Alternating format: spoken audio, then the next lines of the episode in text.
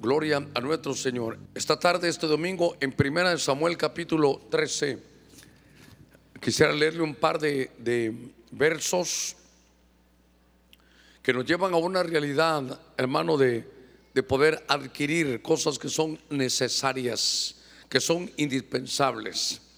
En el primer libro de Samuel hay una historia que se la quiero leer en tres versos. Primera Samuel capítulo 13, busque ahí en su Biblia, del verso 19, voy a leerle al verso 22.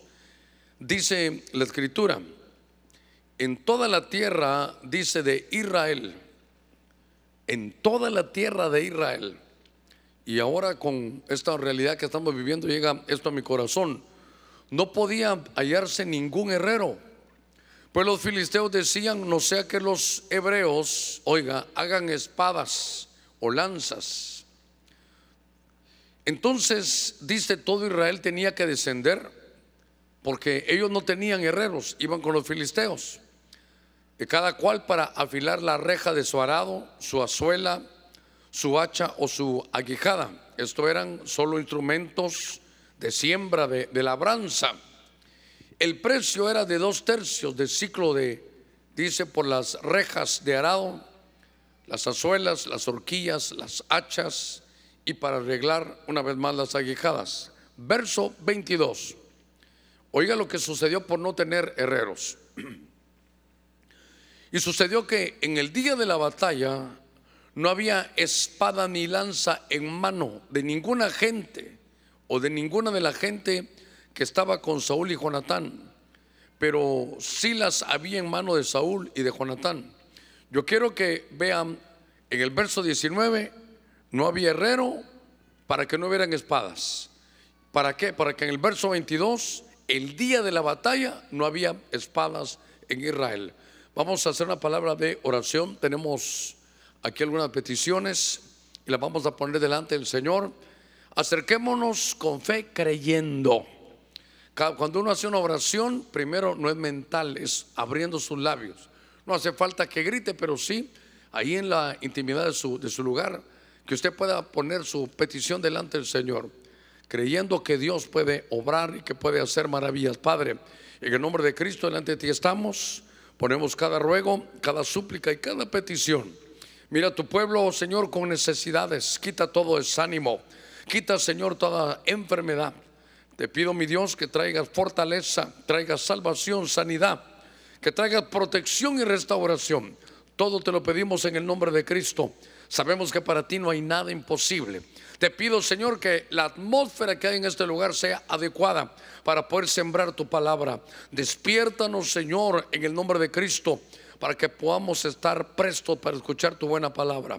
En el nombre de Jesús, gracias. Amén, amén y amén. Gloria a nuestro Señor. A ver, démosle palmas fuertes a nuestro Señor. Gloria al Señor. Quiero leerle esta historia y me llamó la atención. eh, no, no tengo temor de, de decirlo, al contrario, eh, que nos despertáramos un poquitito, porque dice que en los días del rey Saúl acontecía una situación, hermano, que no era agradable. Por alguna razón que hemos leído ahí, Alguien dijo, hermano, que no hubiera herreros. No había herreros, hermano, en todo Israel. Y como no había herreros, obviamente no iban a haber espadas. Los días iban a pasar. Nadie se iba a dar cuenta. Iban, a pasar las diferentes estaciones, si usted quiere. Iba a pasar el tiempo. Iban a pasar los meses. Y seguramente nadie se iba a dar cuenta de esa falencia que el pueblo tenía. De tal manera que dice la escritura que en el día de la batalla, fíjese qué cosa, hasta ese día se dieron cuenta que era, una, era un terrible error no tener herreros que podían, hermano, fabricar espadas. Si iban a la batalla y no llevaban espada, ¿se imagina usted? Me los imagino tal vez si quiere llevando escudos. Quiere decir que a la batalla, luego lo vamos a aplicar, pero usted puede ir pensándolo ya. Quiere decir que a la batalla solo iban a defenderse. Quiere decir que, su batalla estaba con una estrategia que era totalmente defensiva.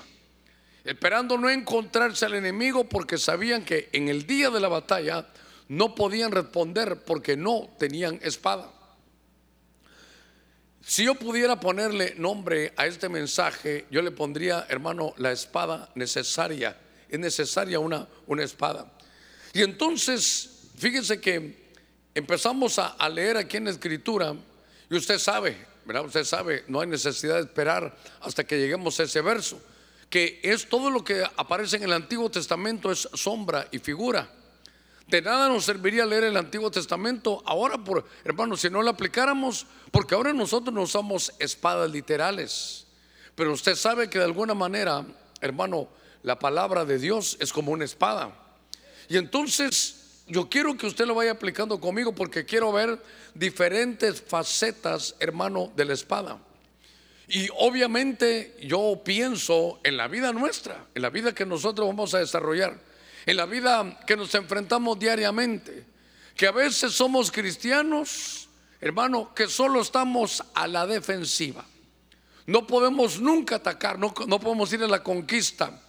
¿Por qué? Porque no tenemos espada. La espada de alguna manera, usted lo va a ver conmigo en todo el recorrido, es la palabra, pero, pero tiene diferentes funciones.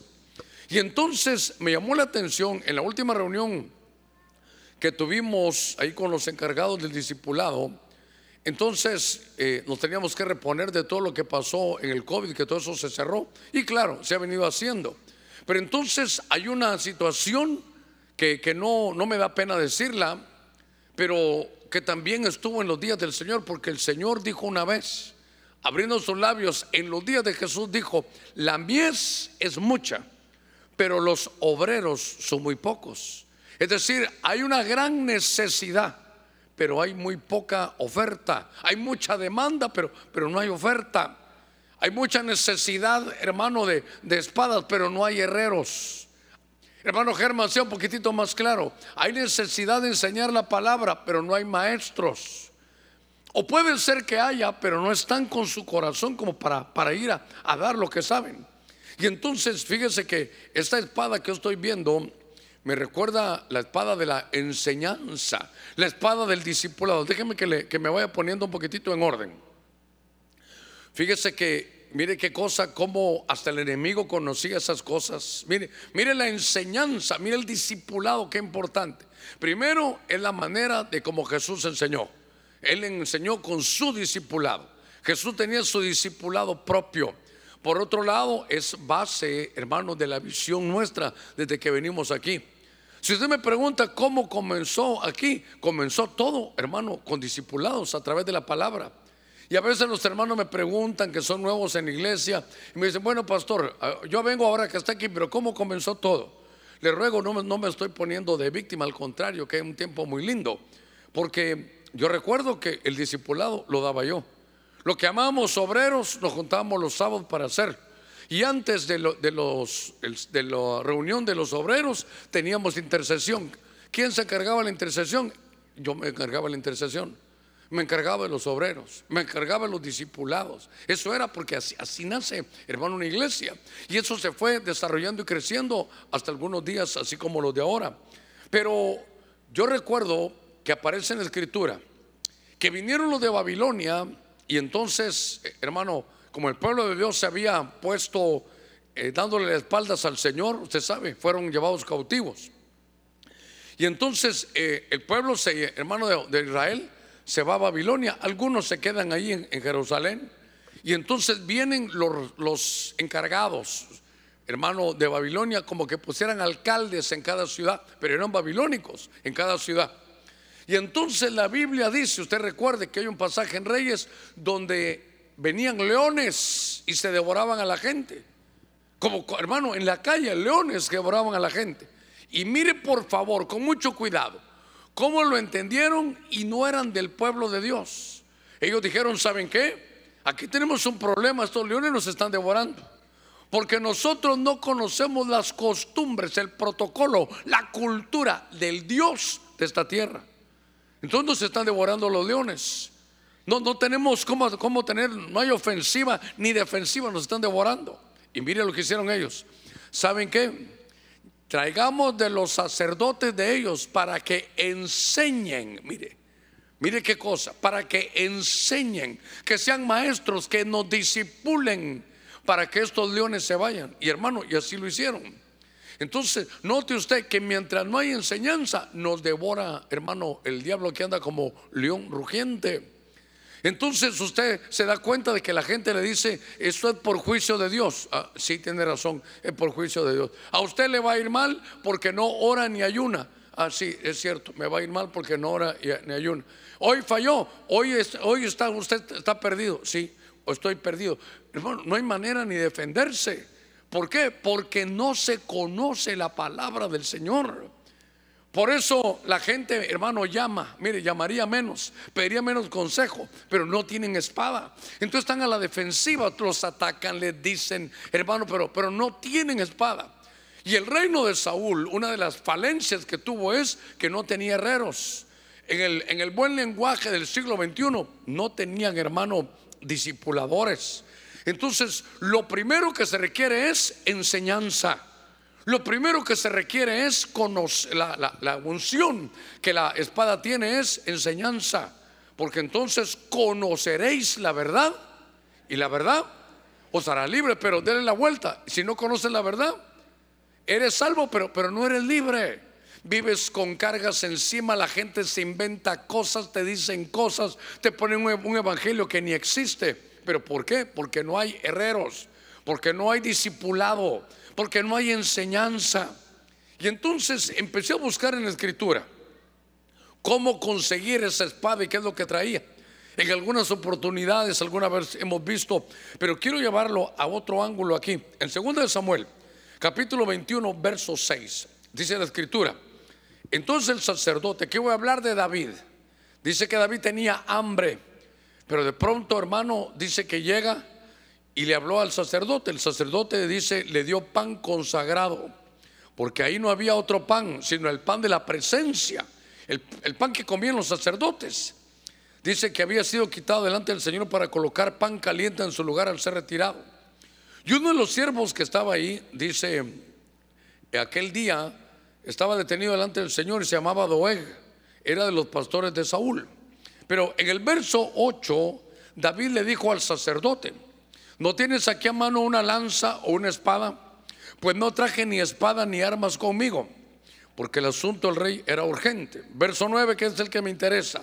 Entonces el sacerdote le dijo, he aquí, la espada de Goliat el filisteo, quien mataste en el valle de Ela, está envuelta en un paño detrás del efod. Si quieres llevártela, tómala, porque aquí no hay otra sino esa. Y dijo David, como esa no hay otra, dámela. Voy a detenerme, hermano, un ratito aquí. David, hermano, va en busca, en búsqueda de, de, alimento, porque él tenía hambre y no había otro lugar, venía con sus hombres. Y de pronto llega al templo, está Imelec, el sacerdote, y le dice, mira, ¿tienes algo de comer? ¿Me puedes dar pan? Mira, no tengo el pan común, mire qué cosa. Solo tengo del pan consagrado. ¿Qué pan era ese? El que comen los sacerdotes. ¿De qué tribu son ellos? De la tribu de Leví. Pero yo soy de la tribu de Judá. Mira, tenemos hambre. ¿Me puedes dar de ese pan? Y entonces, al comer de ese pan consagrado, lo que viene después es que primero come el pan consagrado y mire cómo lo impulsa la necesidad. Mira, necesito una espada. Necesito una espada. ¿Tienes alguna espada, alguna lanza aquí? me quiero atender un ratito. ¿Por qué no tenía espada David? ¿Eh? Silencio en la iglesia de Cristo de Benecer. ¿Por qué no había? Porque él vivía en el reino de Saúl. Él era escudero de Saúl. Él no estaba ahí como rey todavía. Y entonces en el reino donde él vivió, donde Saúl era rey, ahí no había espadas. ¿Por qué cree que David, hermano, fue a pelear? Ahora lo entendemos bien. ¿Por qué David fue a pelear con una onda contra, contra Goliat? Porque era el tiempo de Saúl y a Saúl, que puede tipificar como un ministro que no le da palabra a su pueblo, para que sigan ignorantes, para que no, para que no conozcan de Dios y solo él conozca, porque él sí tenía espada. Por eso David fue con una onda, porque en el tiempo de él no había espadas. Pero entonces, al punto que quiero llevarlo, ahí están fraguando, hermano, una espada. Esa espada necesaria que yo quiero que usted se lleve esa espada hoy. Fíjese que entonces come del pan consagrado y entonces él es impulsado para pedir, ¿tienes alguna espada aquí? Sí, guardamos aquella. ¿De quién? La de Goliat. Dámela, me la voy a llevar. Entonces, ahora, hermano, David ya tiene una, una espada. Pero note usted todo lo que conlleva esto, que es un tema que a mí me apasiona. Que aquel siendo un guerrero, ¿quién irá a la batalla? Judá primero, David era de Judá. Él iba a ir a la batalla, pero necesitaba una espada. Nosotros nos toca batallar todos los días con diferentes situaciones. Pero ¿sabe qué? La espada es necesaria, la palabra de Dios es necesaria. Si no, vamos a cometer, hermano, multitud de errores. Y yo, lo que llegaba a mi corazón unos minutitos antes de venir aquí con usted es, hermano, qué cosa terrible vivir solo en la defensa. Solo la defensiva nos atacan y, y, no podemos nosotros atacar siempre la defensiva porque es necesaria la espada. Es necesario que esta tarde salgas con una espada. Que sepas qué es lo que Dios te ha dado para que puedas, hermano, ir a la batalla, poder vencer a los enemigos, ser más ofensivo, poder tener y desarrollar muchas cosas en Dios. A ver, démosle palmas fuertes a nuestro Señor. Mire esto. David se lleva la espada pero de pronto hay una combinación del pan consagrado, del pan apartado solo para los sacerdotes. Y David sin ser sacerdote ahora lo come. Y al comer eso, hermano, le cambia la vida. Porque si usted se recordará, lo hemos, hemos predicado y enseñado, David fungía como sacerdote. A David es muy difícil verlo sentado en su trono en el reino. A David lo que le gustaba era moverlo sacerdotal. De pronto empieza a hacer altares. Hay pestes y él sabe que eso no lo puede hacer un rey. Eso solo lo puede tener esa peste, que es algo espiritual. Hermano, en los aires solo puede tenerlo un sacerdote. Entonces él empieza y dice, me voy a llevar el arca del pacto. Es, es un hombre que empieza a desarrollar lo sacerdotal que esa, esa espada lo que tiene, hermano, es una espada para que uno pueda pelear como sacerdote. A ver, hermano Germán, pero ¿a qué se refiere usted como sacerdote? Hay batallas que son espirituales. Es que, hermano, las batallas, a ver, que hubiera defensa, eh, qué sé, qué sé yo, solo que usted se golpee con alguien. Entonces, entonces yo le diría, hermano, ¿sabe qué? En la mañana mejor le damos clases de karate y en la tarde le predico. En la mañana mejor le enseño a, usar una pistola y en la tarde, porque hay una necesidad, usted va a decir, de esa batalla. Pero todas nuestras batallas son interiores. Todo lo que el hombre pelea, hermano, es contra su pensamiento, contra el mundo espiritual, contra la pobreza, contra todo lo que se viene, contra que nos quieren, hermano, dañar a nuestros muchachos, a nuestros hijos, contra el desánimo. Frente a eso se requiere poder mover lo espiritual. Y la Biblia dice, vosotros sois real sacerdocio. Quiere decir que usted ahora es un sacerdote, pero necesita esa espada para poder moverse en lo espiritual. Mire, mire hermano, qué ejército el que tenía David. David tenía un ejército tan tremendo que cuando él iba a la batalla era un ejército, ¿sabe cómo? Alabántico. Era un, ellos entendían. uno de los legados que deja David, hermano, es que los reyes decían, peleemos, pero como David, porque tenían espada, literal, en aquellos años. Pero les decía el Señor, les voy a enseñar cómo es esta batalla. ¿Saben qué? No vayan a la batalla todavía. Esa batalla no es de ustedes, esa batalla es mía, esta batalla es del Señor, dice la Escritura. Tu batalla es del Señor. Y entonces dice, canten. Imagínense la gente, ¿cómo cantar si vamos a ir a pelear? Canten. Y en lo que ellos cantaban, se empezaba a mover lo espiritual. Y Dios hacía que los ejércitos hermanos se confundieran. Entonces, cuando uno empieza a, ver esto, lo vamos a ver en unos, unos minutitos más adelante, se va a dar cuenta que entonces necesitaba David tener esa, esa espada. Esa espada, ¿sabe qué es? Es mover lo espiritual. Para la iglesia de hoy en día, necesitamos mover lo espiritual. Frente a una enfermedad, hermano, de, un, de uno de sus hijos, no se va a requerir otra cosa. Eh, hay cosas que no las paga el dinero, que no las soluciona el dinero, pero que sí lo puede solucionar una oración. Eso sí lo puede solucionar. Le dice, la oración eficaz del justo puede mucho. Pones tus manos, pones aceite y la cosa, hermano, entonces empieza a moverse en lo sacerdotal. Nos tenemos que mover en lo sacerdotal. Entonces, la espada de David era aprender, hermano, a moverse en lo espiritual. No es que sabe qué. Por ejemplo, yo lo, he podido experimentar, podido ver, porque nuestra, nuestra lucha, se recuerda Efesios 6, no es contra carne ni sangre solamente, sino contra principados, potestades, gobernadores, huestes de iniquidad en regiones celestes. De pronto en la casa se meten espíritus de división, hermano. Espíritu de división. De pronto en su casa se meten espíritus que, que, quieren corromper a los muchachos. Espíritus de vicio. Hermano, espíritus ancestrales. Para eso no hay dinero que lo pague. Eso tiene que ser la espada, pero la espada del Espíritu, eso tiene que ser una espada sacerdotal donde Dios que ha dejado ya su autorización y te ha dicho, he aquí os he dado autoridad para que oyáis serpientes, escorpiones, oiga, y nada el enemigo te hará daño. A ver cuántos decimos, gloria a Dios por eso. A ver, démosle palmas fuertes al Señor. ¿Qué mueve eso? La espada. David es el hombre de la espada, David es el hombre que nos enseña que siendo un hombre de Judá actuaba como sacerdote. Y entonces vi que fue a través de un pan. Y eso me llevó a buscar otro pasaje en el libro de jueces capítulo 7. Venga conmigo en el verso 13 y 14. Quiero, yo quiero que vaya viendo usted, ahí tal vez nos mire usted en la parte azulita.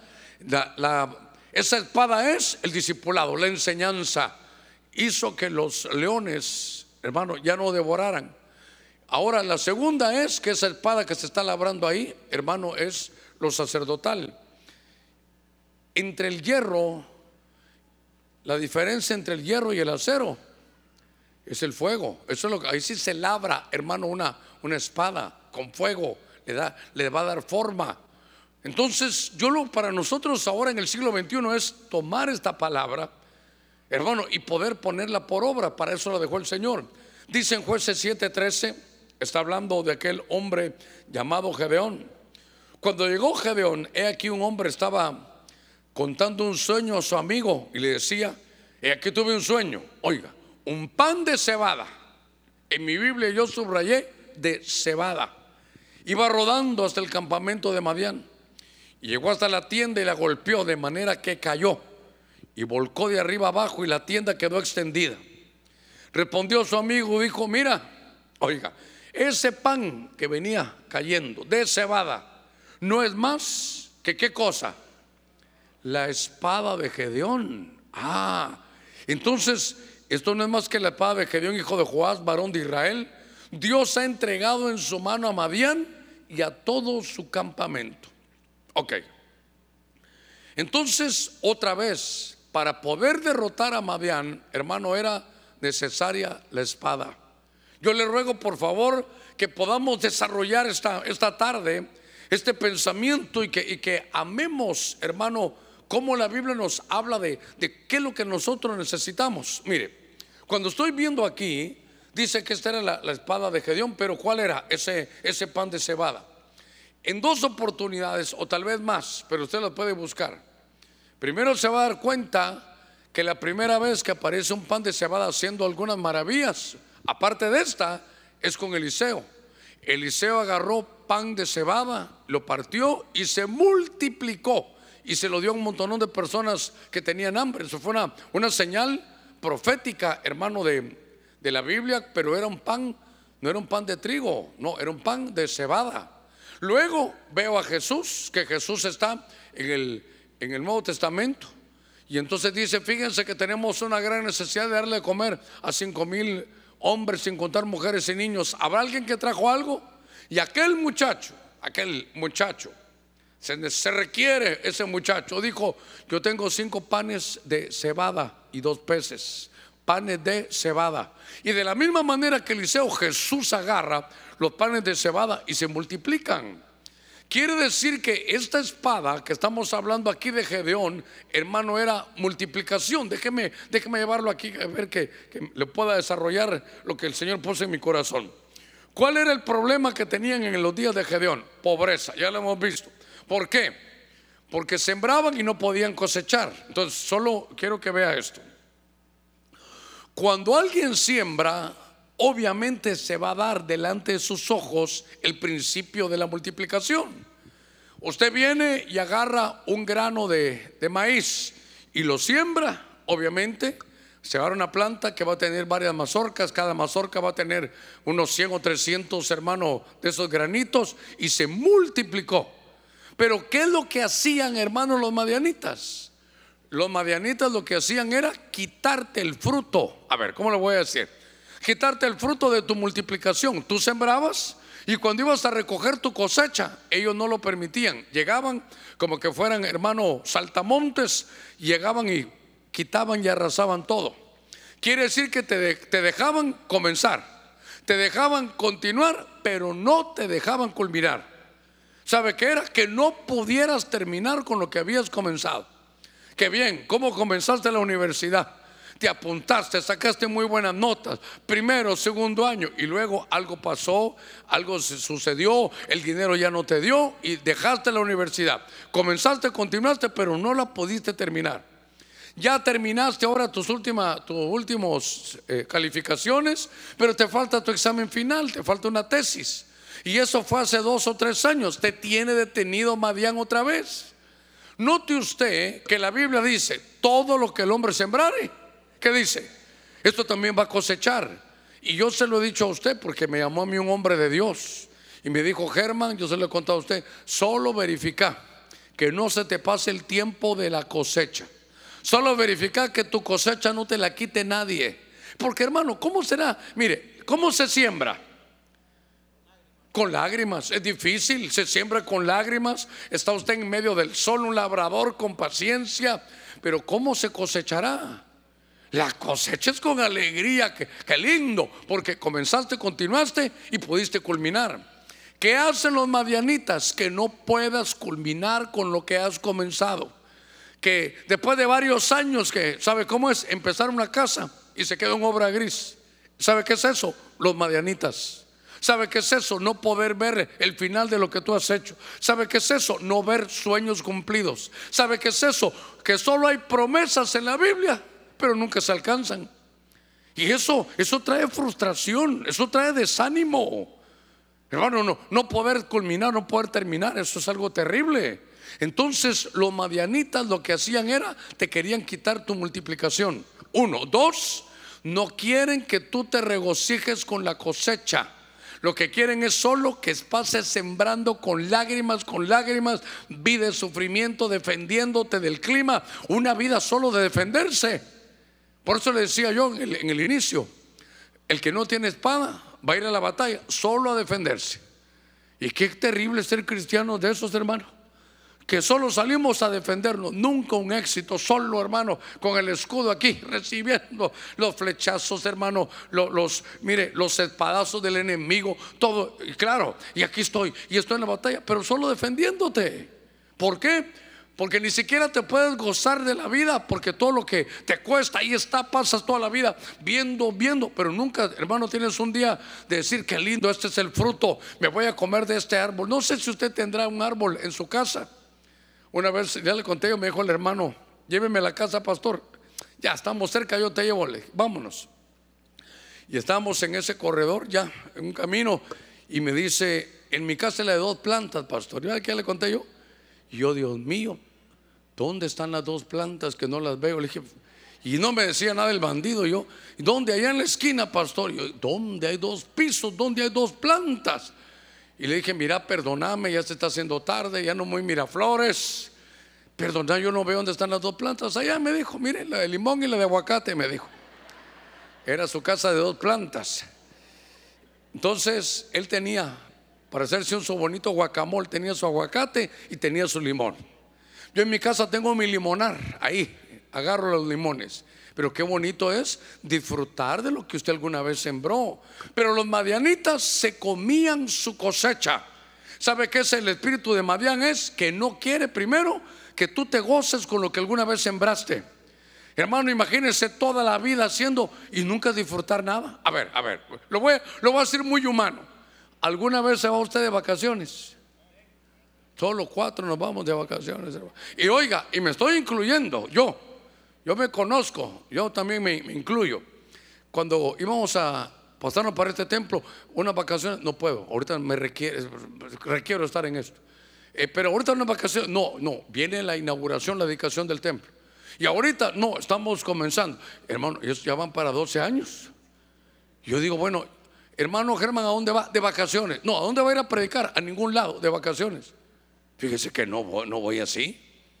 Me fui a España, solo aterrizamos martes. El miércoles prediqué. El jueves me les escapé a Segovia. Y entonces ellos me llamaron para predicar viernes. Prediqué el sábado. Prediqué el domingo y como tenía rato no llegar, me dijeron, pastor, tenemos doble culto. ¿Así?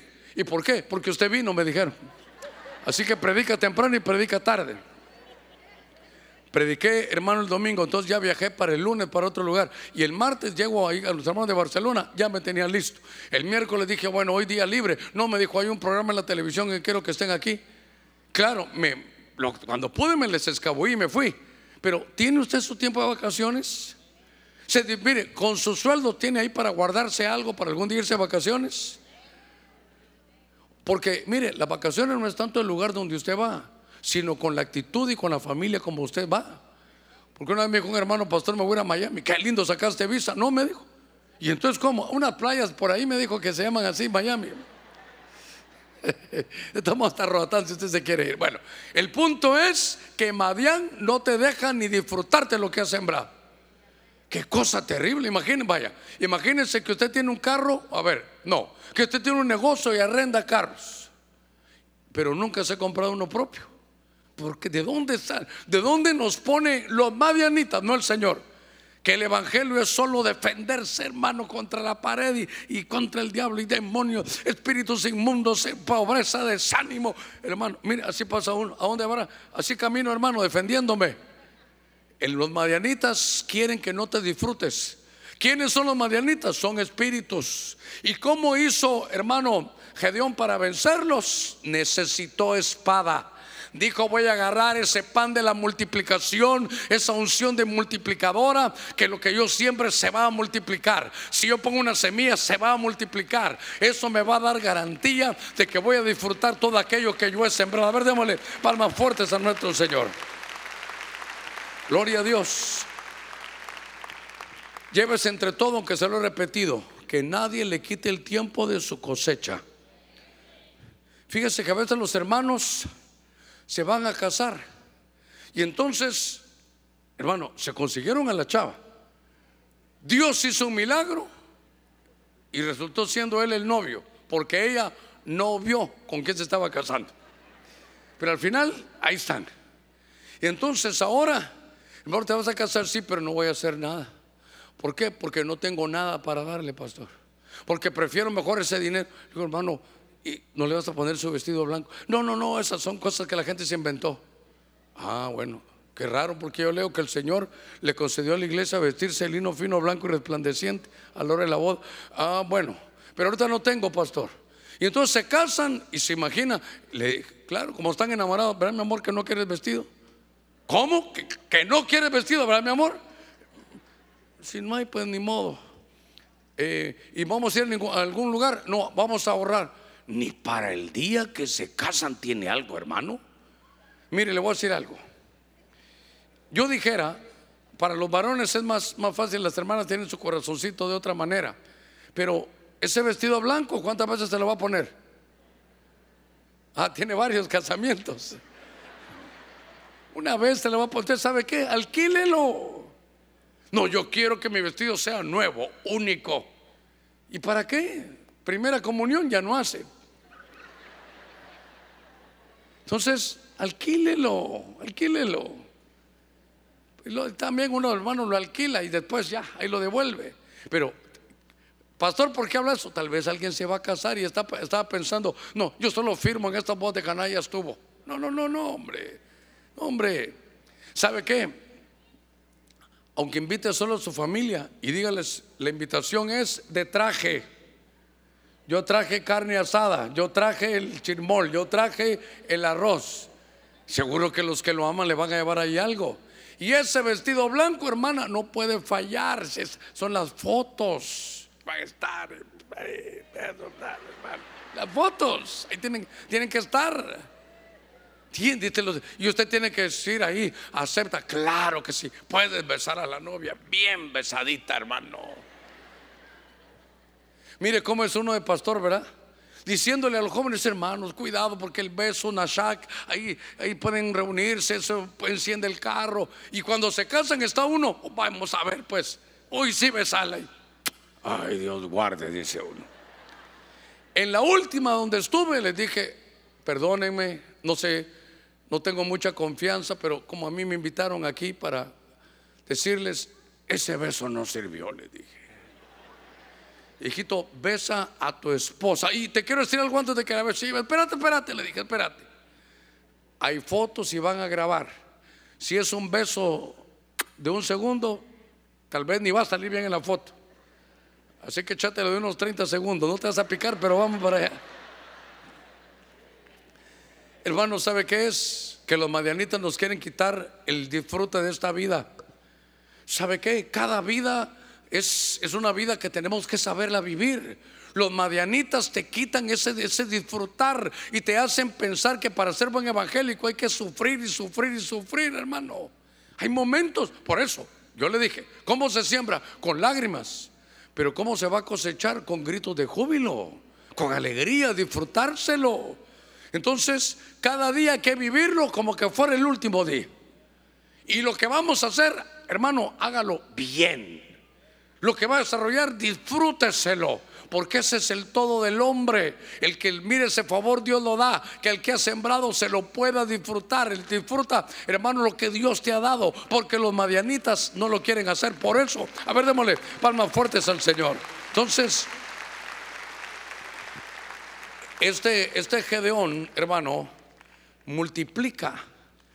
Lo que siembra se va a multiplicar. Se tiene que ver, hermano. Pastor, no se ve. Entonces es porque no tienes espada para echar fuera a los madianitas. Llévate esta, esta unción de esta multiplicación. Hablando de Gedeón, en el verso 20 de este capítulo 7, él llevaba aquellos 300 valientes. Y dice, cuando las tres compañías tocaron las trompetas, rompieron los cántaros y sosteniendo las antorchas en la mano izquierda y las trompetas en la mano derecha para tocarlas, gritaron la espada del Señor o la espada de Jehová y la espada de Gedeón. Cuando estamos viendo este, este pasaje, hay que ver que en el Evangelio, eh, hermano, entender que todo se hace por equipos. Todo se tiene que hacer por equipos. Que en el Evangelio no hay, no hay, hermano, gente que lo vaya a hacer solo. Y yo siempre comparo a Gedeón, que se sentía acomplejado, que dijo, no me llames a mí, ¿cómo va a ser eso, Señor? Pero, pero Dios lo llama. Y a pesar de sus debilidades, hermano, arma un equipo de 32 mil, se redujo a 300 y con eso fue con la victoria. Pero era un hombre con, hasta con complejos, él ni quería el llamado de Dios. Por otro lado veo a un super ungido, que ya nació con la unción llamado Sansón. Pero Sansón nunca hizo equipo. ¿Y sabe qué? Creo que no es un buen ejemplo para ver un desarrollo, hermano ministerial. Habrá algunos puntos que serían importantes, pero no logró ni equipo, hermano, ni hijos, ni, ni, ni se casó. Mire qué cosa con una mujer de Dios, no que solo con, mujeres problemáticas. Y sabe qué, se murió antes de tiempo todo por no tener equipos. Pero estos eran equipos, hermano, estos 300 hicieron tres equipos de 100. Y es que usted sabe, esto funciona como un cuerpo. La Biblia dice que la iglesia es como un cuerpo donde hay muchos miembros. Y por eso todos tenemos que ser parte de un equipo. Pregúntele que está en la par suya. ¿Ya forma parte de algún equipo? No, fíjese que yo soy nuevo en la iglesia. Entonces métete a corderitos. Ese va a ser tu equipo de corderitos. Cuando Jesús inicia su ministerio, hermano, usted sabe que, hermano, yo siempre digo, ¿quién si no Jesús hubiera podido hacer solo el ministerio? Seguro que hubiera podido, pero nos dejó un ejemplo, hizo su propio equipo, llamó hermano a los que él quiso. Y entonces para seguirlo con una sola visión, ahora estoy recordando algo de Gedeón, que está en el equipo y mire, el liderazgo de Gedeón. Aquí tenemos que medir un poquitito porque esto me habla de liderazgo, esta espada. Todos estos 300 llevaban una espada. Ahora, si se da cuenta, es una espada rara. La, la quiero ver aquí con usted. Porque fíjese, mire qué raro. Verso 20.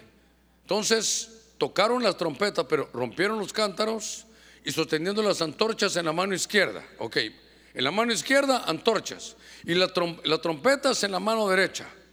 Entonces las tocaron. Entonces después de tocar las trompetas gritaron la espada del Señor y la espada de Gedeón. ¿En qué mano tenían la espada? Claro, espiritualmente alguien dijo en la boca, está bien. Pero se da cuenta que no es una espada que sea física ahí, porque estaban ocupados. Pero la espada que ellos tenían, hermano, estos, estos 300, bien dijo alguien que la tenían, hermano, de alguna manera la vamos a ver también adelante en la boca. Porque cuando ellos trabajan en equipo, viene el líder y les dice, miren, no les dice vayan y hagan, no, ustedes véanme a mí y hagan lo que yo hago. Mire, mire qué, qué liderazgo. Yo voy a dar el ejemplo, lo que yo hago ustedes lo hacen. Y así fue como estos hombres triunfaron. Ahora, como le hablaba un poquitito de estas espadas, porque esta es una espada tremenda, porque yo le decía al Señor, bueno, ¿y dónde está la espada? Pero mire el verso 22, mire el, 20, el verso 22. Cuando tocaron las 300 trompetas, en el original son shofares, el Señor puso la espada del uno contra el otro por todo el campamento. Y el ejército huyó hasta Betzita en dirección de Cerera, hasta la orilla de Bel junto a Tabat. Lo que me llamó la atención es, oiga esto, que cuando trabajaron en equipo, hubo un rompimiento, rompieron su cántaro, se evidenció la luz que había en ellos entonces dijeron, la espada de Jehová y la espada de, Gedeón. Y entonces, oiga eso, mire lo que sucedió, mire la espada tan rara, que cuando trabajaron en equipo, sucedió que Dios puso confusión en el enemigo. Sin pelear, no fueron ellos a, hermano, no, solito el enemigo les vino confusión y se mataron entre ellos. Hermano, qué cosa más tremenda que es entender esta, estas 300 espadas que hay con estos 300 valientes. Que cuando tocan la trompeta, ¿sabe qué es? Despertarse, es estamos en equipo. Qué interesante es trabajar, hermano, en equipo. ¿Cómo se puede desarrollar un ministerio? Hermano, por equipos. ¿Cómo se desarrolla, hermano, la iglesia? Por equipos. Ahí está en la Biblia. Jesús tuvo su equipo. Por eso yo le recomiendo que si no está en ninguno, se integre donde pueda rápidamente. Es que hermano, en el equipo Z tuve problema, pásese al Y entonces. Eh, le voy a decir algo, iglesia perfecta no hay. Ah, voy a ver en qué equipo me meto donde no hay problemas. ¿Quiere que ore por usted? Para que vaya a ese equipo donde no hay problemas. Venga aquí al frente, voy a orar. Padre, mata a este hermano y llévalo ya al cielo donde ya todos están bien, allá no hay problemas. Y oiga, y en lo que va arriba, ahí arriba, en el segundo cielo está el diablo, a ver si no tiene problemas ahí con sus, con sus ángeles. Pero va a haber problemas. A ver, ¿el equipo de Jesús tenía problemas o no? A ver, piense, los discípulos de Jesús, los doce, los apóstoles del Cordero, ¿tuvieron problemas? Y entre ellos tuvieron problemas. Mire qué cosa se acaba la reunión y entonces cada uno a su casa y la mamá de Juan y Jacobo está platicando, le dice, ya le reveló el Señor que se, que se tienen que ir de la tierra, sí, ah, yo tengo que arreglar esto. ¿Qué vas a hacer mamá? Ya vengo, le dijo la mamá. Y fue a hablar con Jesús, ¿se recuerda? Jesús, yo soy la mamá de Juan y Jacobo, de tus discípulos. A ver, madrecita, le haber dicho al Señor, cuéntame ¿qué, en qué te puedo servir. Señor, como yo sé que tú te vas a morir ya, cuando estés en el reino, solo te pido un favorcito así de pequeño. Que de tu lado derecho esté Juancito y del lado izquierdo Jacobito. Juan y Jacobo allá. Pero te ruego algo, que esta plática no la oiga Pedro porque tú sabes lo violento que es. Hasta entre ellos viendo, ¿sabe qué les dijo Jesús? Veo que todos quieren ser el primero. ¿Quién es el primero en el reino? El que sirve. Si quiere ser el más grande, debe de ser servidor. El Señor los tenía, hermano, que, que ubicar.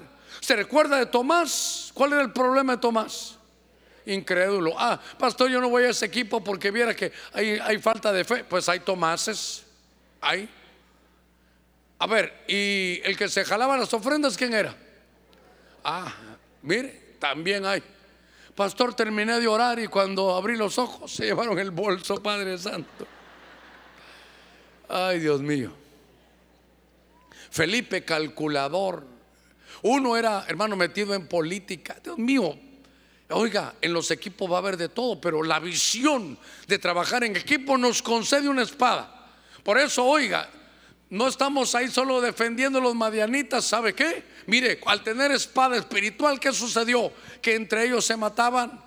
Mire, la, ofensiva era, Señor, ni tenemos que ir a pelear, la batalla es tuya, tú vas a hacer algo. Se confundieron entre ellos. Cuando estamos en batallas espirituales, iglesia de Cristo, tienes que saber algo, que Dios está peleando por ti y a los que son tus enemigos, entre ellos mismos se van a destruir. Tienes que estar sabido de esta espada que tienen estos 300 valientes, que es, hermano, el enemigo se confunde. Mire, se mataron entre ellos. Mire qué cosa terrible. Por eso, hermano, espada necesaria. Déjeme avanzar unos minutitos, me quedan 15 minutos. Déjeme avanzar. Este verso me gustó mucho. Joel capítulo 3, verso 10, porque los hermanos se acercaron conmigo y me dijeron es tiempo de cumplimiento de esta promesa. Porque Pablo en algún momento tenía un problema. Y le dijo, Señor, van tres veces que estoy orando. Porque ya no aguanto esto, Señor. Y el Señor le dijo, ¿qué quieres? Quítame esto. El Señor le dijo, bástate mi gracia. Oiga, al apóstol Pablo, porque en medio de tu debilidad se perfecciona mi poder. Cuando me estaban leyendo esto los hermanos, solo yo sabía lo que iba a predicar. Y en el libro de Joel capítulo 3, hermano, verso 10 dice, forjad espadas de vuestras rejas de arado y lanzas de vuestras podaderas. Este verso usted lo sabe, es hermoso. Diga el débil, fuerte soy. Mire, a ver, lo voy a leer otra vez. Y usted dice amén. Forjad espadas de vuestras rejas de arado y lanzas de vuestras podaderas Piense en su mente el débil y diga fuerte soy. No, no dice así. Es que lo que yo no quiero es que solo lo tenga aquí. Lo que yo quiero es que lo tenga aquí en su boca. Porque no es piense el débil fuerte soy. No, no, no dice que lo piense. Dice que lo diga. Que abra sus labios y diga, diga el débil fuerte soy. Diga el débil fuerte soy. Una vez más, diga el débil Fuerte soy. Ah, bueno, entonces una, una cosa. ¿Cuántos somos débiles aquí? A ver, levante la mano los débiles. Ah, ¿con qué razón vienen a esta iglesia? Porque el pastor también es débil. Es que sabe qué es lo, es lo, es lo lindo de esto, hermano. Que aquí hay varios puntos que quiero desarrollar. ¿Se recuerda cómo comenzó el estudio? ¿Cómo comenzó? Primero Samuel capítulo 13. ¿Qué pasaba en los días de Saúl? No había herreros. ¿Qué había? Hermano, lo que habían que los herreros no hacían espadas para que ellos cuando, al día de la batalla no tuvieran eh, cómo defenderse ni cómo atacar. Entonces los filisteos, el pueblo de Dios tenía que bajar a Filistia y iba con los herreros no a hacer espadas, que, a que les compusieran, oiga, sus instrumentos de siembra. Ay, hermano, ¿cómo se lo puedo explicar? Usted lo va a agarrar ahorita. ¿Sabe qué dicen los madianitas? Somos amigos, hombre. ¿Qué querés? ¿Componer tu arado? ¿Tus podaderas? Yo, yo te ayudo. Tráelas para acá. ¿Sabes qué? Necesito que sembres bien, bien sembradito.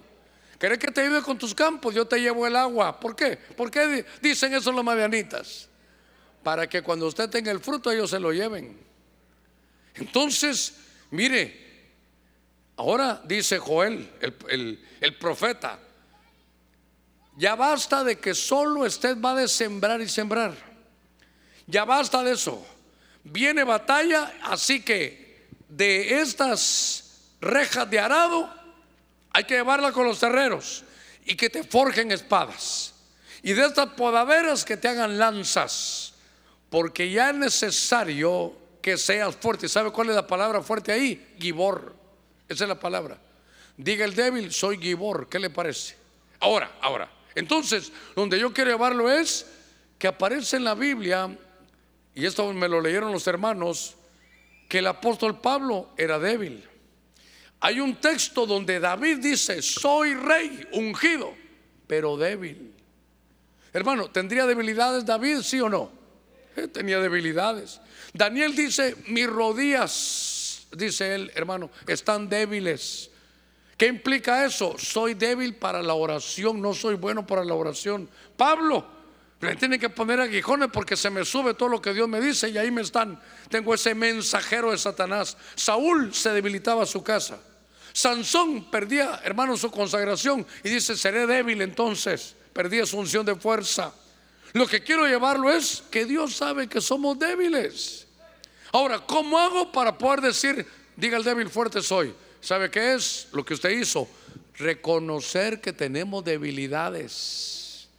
Y es que sabe cómo, hermano, peor si tenemos liderazgo, no nos gusta que nos, que nos evidencien nuestras debilidades. Imagínense, a usted le toca servir hoy, viene el mensaje, le llega al corazón y todo aquel que se sienta sin fuerzas, venga. Entonces, ¿sabe qué? Yo no voy a pasar.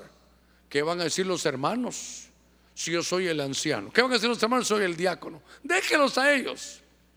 ¿Qué va a decir los hermanos si una vez viene el apóstol Sergio, predica y el mensaje es para mí? Tenga seguro que voy a ir ahí. Yo no voy a tener el problema de, ay, los hermanos van a decir que el pastor es débil. Ay, los hermanos van a pensar que, que el pastor tiene tentaciones. ¿Y usted cree que no tengo? ¿Usted cree que voy como Superman? Vamos a luchar por la justicia. Superman tenido. O como dijo un hermano a otro que se casó, le dijo, ya estás casado, sí, ahora eres súper mansito. Cualquier parecido simple coincidencia. Entonces me encuentro aquí. David débil, Daniel débil, Pablo débil, Saúl débil, Sansón débil. Y dice Nehemías, estoy débil de tanta ruina que veo que hay aquí. Hermano, la debilidad la tenemos todos. Pero mire qué lindo la escritura. Dice, ¿saben qué? Dice, forjad espadas. Fabrícate tu espada. Tú que eres débil, fabrícatela. ¿Por qué? Porque solo estás, hermano, todos los días va de sembrar, sembrar. Está bien, pero tienes que tener espada. Mire, los de Nehemías, no sé si usted recordará, eso es lindo.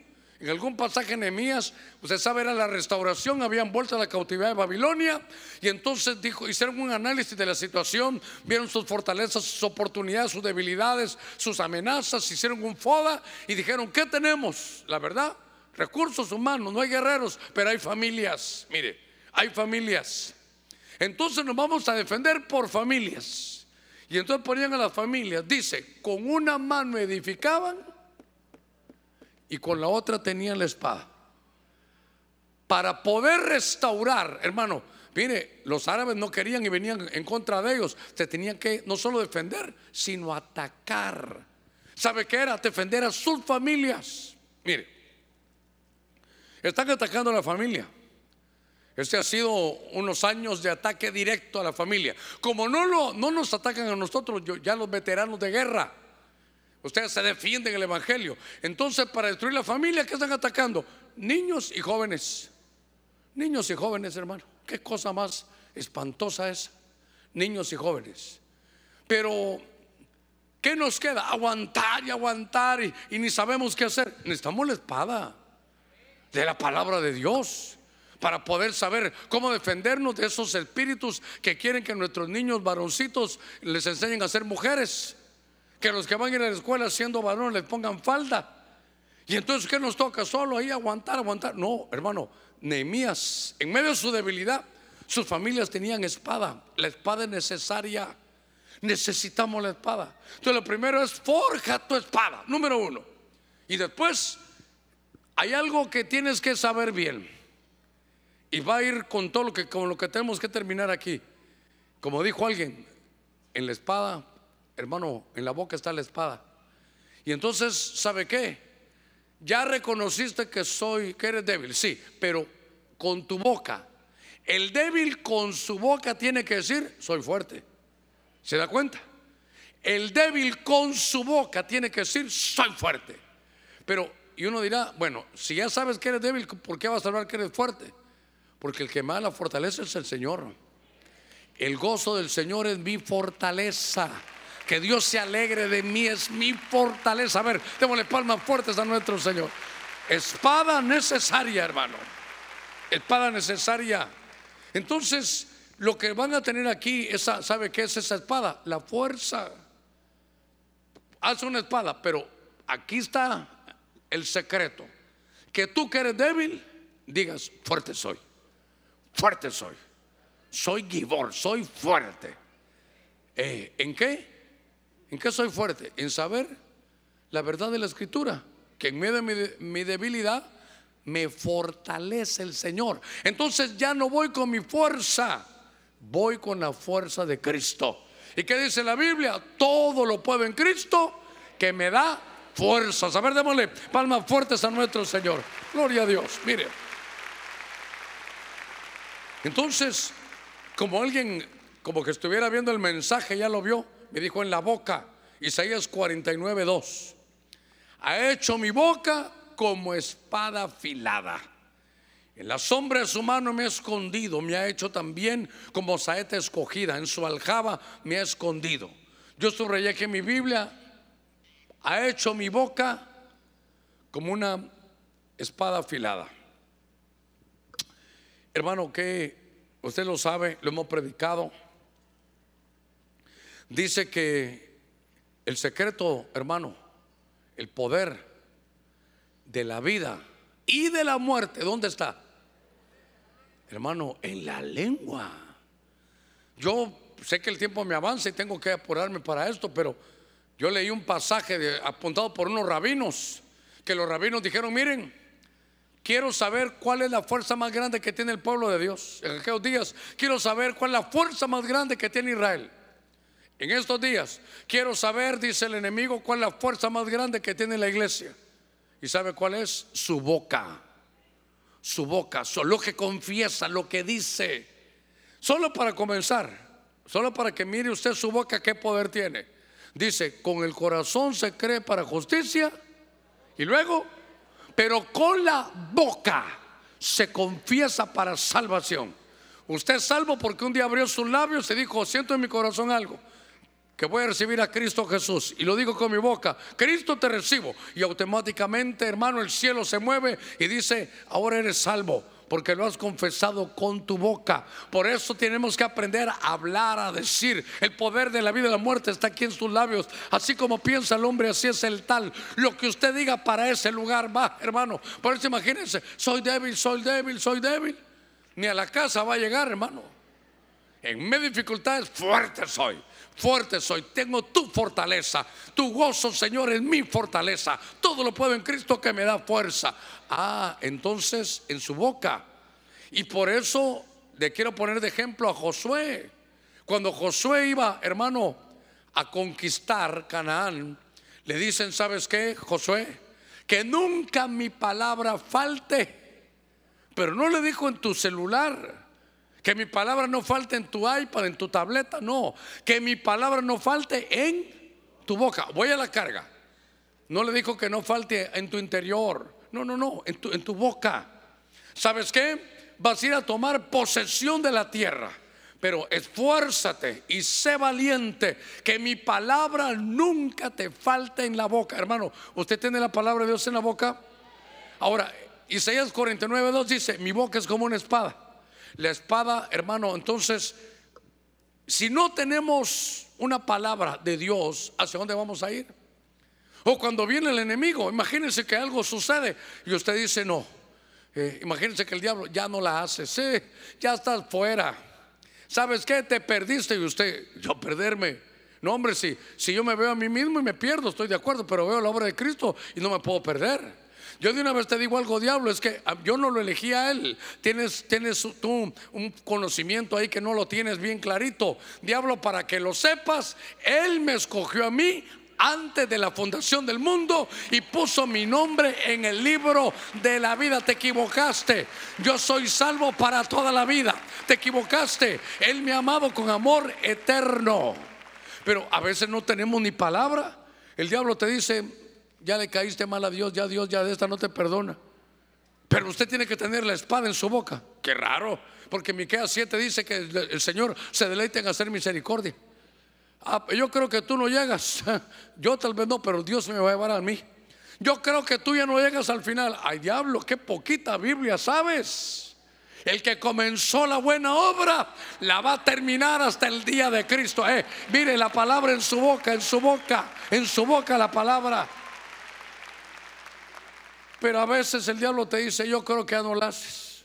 Tiene razón, diablo. Venite conmigo. Vamos a echarnos una cerveza en la cólera.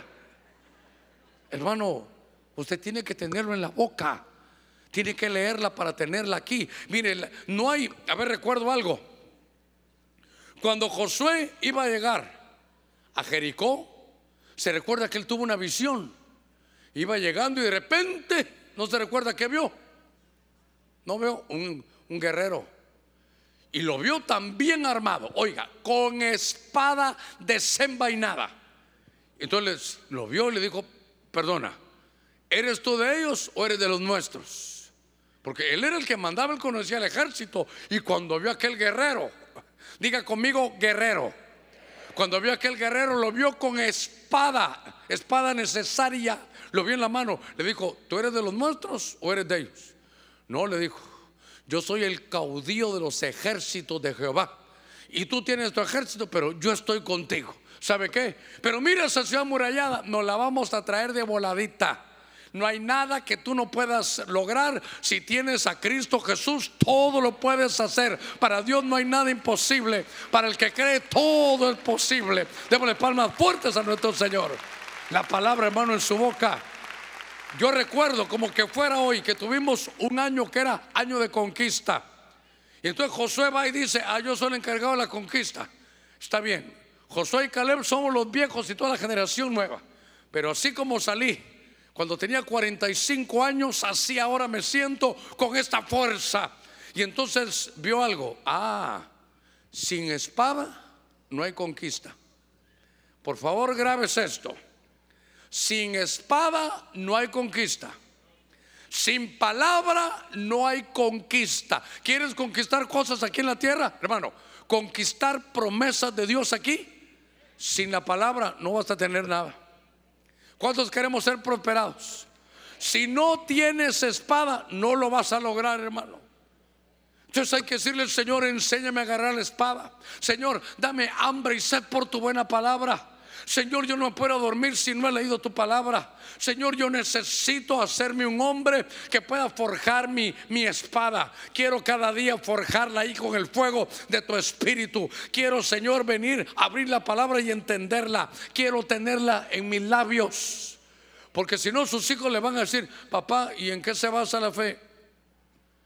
Mm, espérame, mi hijo. Em, ¿Alguna otra preguntita, mi hijo? ¿Por qué hay maldad en el mundo? Ah, eh,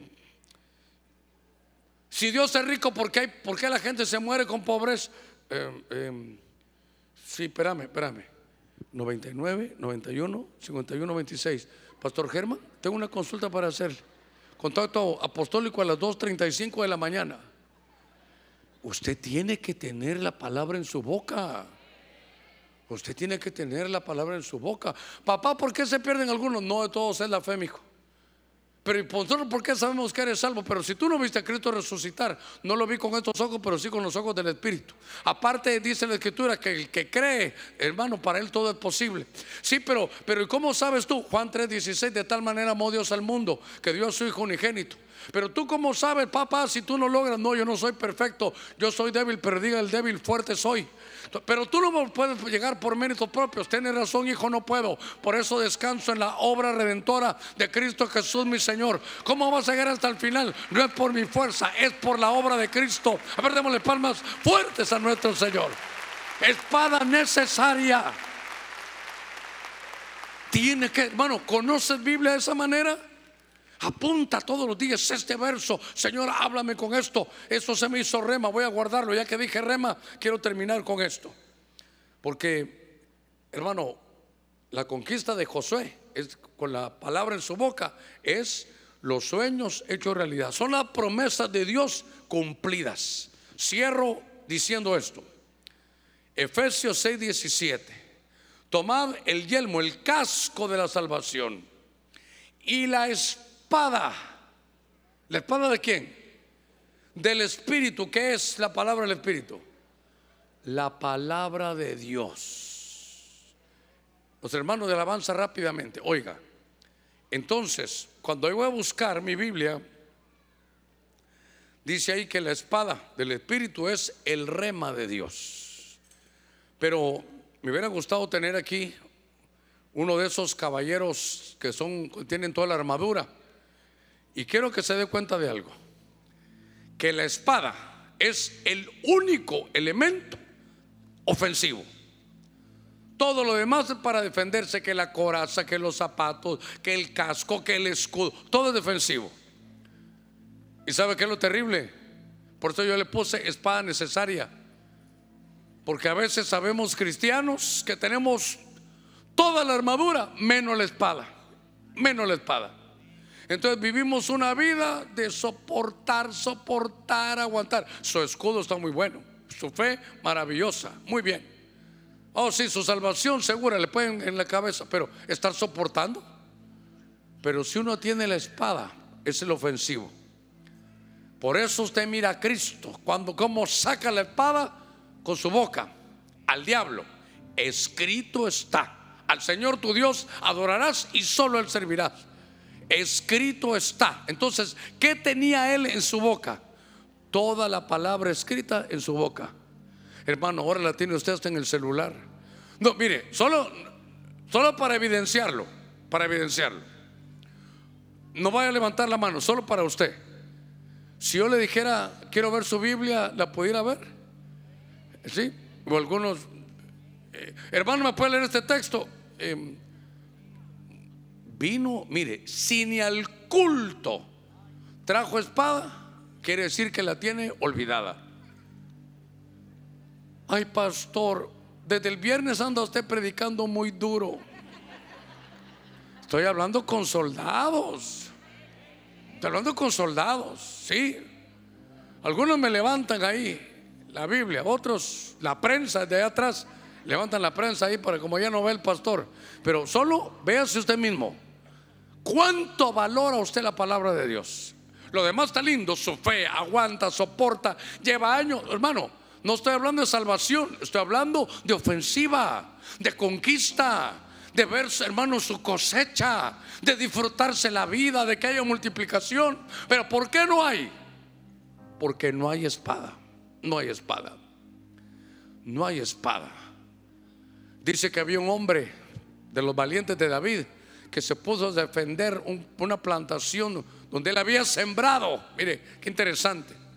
Y dice, hermano, que la espada se le quedó pegada a la mano.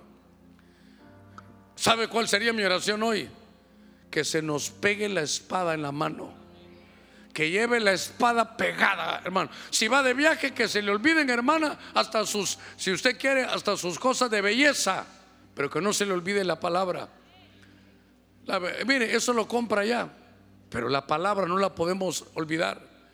Mire, hemos estado tan acomodados, porque mire qué pantallotas. Y le cuento algo, con sus ofrendas, sus sus aportaciones, ya estamos comprando para que es para las pantallas LED así, estemos ahí también, para que todo lo tenga usted lindo. Pero sabe, después pienso yo, algunos ya ni Biblias, mire, yo ni Biblia traigo, ahí están las, las, las citas bíblicas. ¿Para qué va a subrayar? Le tomo una foto a esto. Que la comodidad no lo haga Aragán. Ay, hermano Germán, desde el viernes anda usted desatado. Prefiero estar desatado porque el que no se desata es desata. ¿Trajo su Biblia? ¿Sí? ¿Sí la trajo? Y algunos dirán, le pido a Dios que no diga levantar la Biblia porque, aunque sea un pañuelo, voy a levantar yo. La espada necesaria. Hermano, no nos acomodemos. Usted puede lograr más. Puede disfrutarse más lo que Dios le da. Puede ir a la conquista. ¿Sabe qué? Tantas promesas y no todas las vamos a ver porque no hay espada. Le doy una, una, una para que le duela así como el viernes. Dice la Biblia, dice la Biblia, el Señor, siendo rico, se hizo pobre. ¿Para qué? Para enriquecernos. No dice, no dice, el Señor siendo rico se hará pobre. No dice se hará futuro. No, no, no. Ya se hizo. ¿Para qué? Para enriquecerlo usted en todo. No quiero despertar codicia, no, no, pero despertarle que rico en fe, en misericordia, en buenas obras. Y si ya es rico en, todo eso, no le va a caer mal ser rico económicamente, porque esto solo sirve para esto. Pero ¿por qué no? ¿Por qué no a todos se les da? Porque le falta la espada. Cierre sus ojitos. Padre, en el nombre de Cristo hemos predicado tu buena palabra.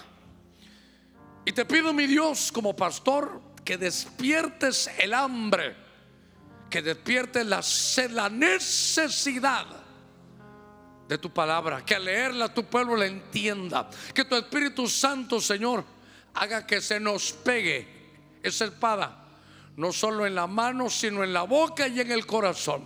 Dígale, Señor, quiero tu palabra en mi boca, quiero tu palabra en mi corazón, quiero tener hambre y sed Señor, yo soy un soldado tuyo. Tú eres Jehová de los ejércitos. Usted mujer, dígale, yo soy de las mujeres de la milicia sagrada. Señor, anhelo tu espada. Una espada, Señor, que me permita traer enseñanza para tener libertad. Que desarrolle en mí todo lo sacerdotal. Que traiga esa unción multiplicadora. Que pueda haber cada semilla que yo siembro pueda ver su cosecha multiplicada. Desde ya reprendo, ato y ligo todo espíritu de Madián que no me permita disfrutarme todas las cosas que tú tienes para mí. Te pido, mi Señor, que esta espada traiga confusión sobre el enemigo. Te pido en el nombre de Cristo que sea un arma ofensiva, que me permita ir a la conquista, Padre, y que en medio de mi debilidad, que yo reconozco, pueda abrir mis labios y decirte, fuerte soy. Le ruego que esté de pie unos segunditos, unos segunditos. Es una enseñanza hoy. Es una enseñanza que nos lleva a una responsabilidad. ¿Sabe qué? Diría yo, del Evangelio completo. ¿Quieres ponerte la armadura? que no te falte la espada. Quiero orar por usted ahí en su lugar. Padre, en el nombre de Jesús, gracias esta tarde por tu buena palabra. Queremos que esa espada tuya que trae libertad, esa espada tuya que trae conquista, que nos hace movernos en lo, sacerdotal, que nos hace tener victoria, que nos hace en medio de nuestra debilidad tener fuerza, que me la otorgues hoy, Señor, en el nombre de Jesús. Señor, declaramos que esta semana que viene será una semana buena, abundante, bendita. Señor, que cada negocio de tu pueblo será prosperado. Que podemos disfrutar de lo que tú nos has dado. En el nombre de Cristo, que recibamos esa fortaleza. Señor, que solo tu espada, que es tu palabra, lo da. Lo creo y lo recibo.